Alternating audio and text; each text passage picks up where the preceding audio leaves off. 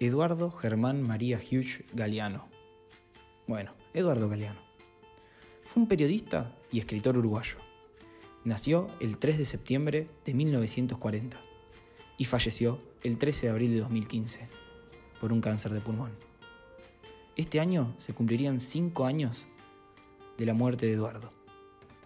Sus libros más conocidos, Las Venas Abiertas de América Latina, considerada por algunos la Biblia latinoamericana, y Memoria del Fuego, fueron traducidos en 20 idiomas distintos. Estos libros hablaban de la lucha de los pueblos oprimidos contra las grandes potencias por sus riquezas.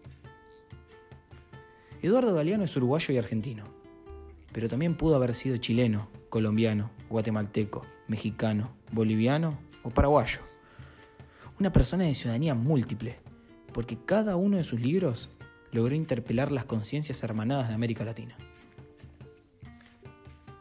A los 14 años vendió su primer caricatura política a un seminario. Realizó varias caricaturas donde retrató los padecimientos de los más desfavorecidos y denunció varias injusticias de algunos gobiernos. Tras el golpe de Estado del 73, Galeano fue apresado y exiliado del Uruguay. En Argentina fundó la revista Crisis, que tocó temas como el imperialismo, la descolonización, la dictadura y la democracia. Vinieron, ellos tenían la Biblia y nosotros la tierra. Nos dijeron, cierren los ojos y recen. Y cuando abrimos los ojos, ellos tenían la tierra y nosotros la Biblia.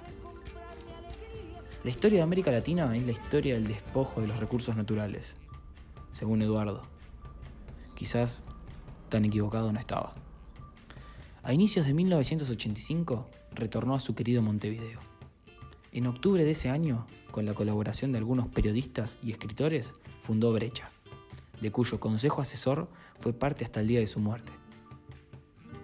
Saliendo un poco del margen político, Eduardo tocó muchos temas, entre ellos la vida, el amor, el feminismo, la música, la muerte, unos cuantos mitos y la religión. Eso de que el mundo está hecho de átomos, el mundo no está hecho de átomos. El mundo está hecho de historias. Son las historias que uno cuenta, que uno escucha. Son las que permiten convertir el pasado en presente y lo distante en cercano. En 2010, el seminario Brecha instituyó el premio Memoria de Fuego, que reconocía a un creador cuyos valores artísticos sume el compromiso social y los derechos humanos. El mismo año Eduardo iba a recibir una de sus distinciones más importantes, el premio Stig Dagerman, uno de los más prestigiosos galardones literarios. Lo recibió en Suecia. Fue distinguido con el galardón por estar siempre y de forma inquebrantable del lado de los condenados, y por escuchar y transmitir su testimonio mediante la poesía, el periodismo, la prosa y el activismo. El mundo es eso, un mar de fueguitos. No hay dos fuegos iguales. Cada persona brilla con luz propia, entre todas las demás. Hay fuegos grandes y fuegos chicos, fuegos de todos los colores.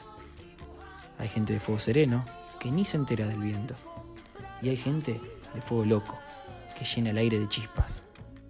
Algunos fuegos bobos no alumbran ni queman, pero otros, otros arden. Arden la vida con tantas ganas que no se puede mirarlo sin parpadear. Y quien se acerca, se enciende. Este fue mi pequeño resumen homenaje, si quieren llamarlo así.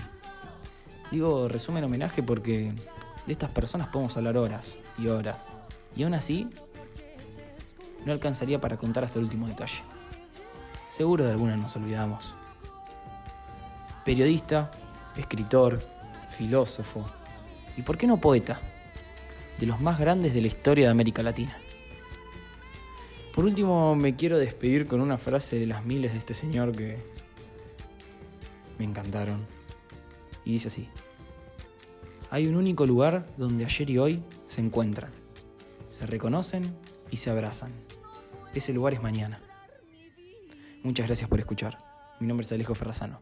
Nos estamos viendo.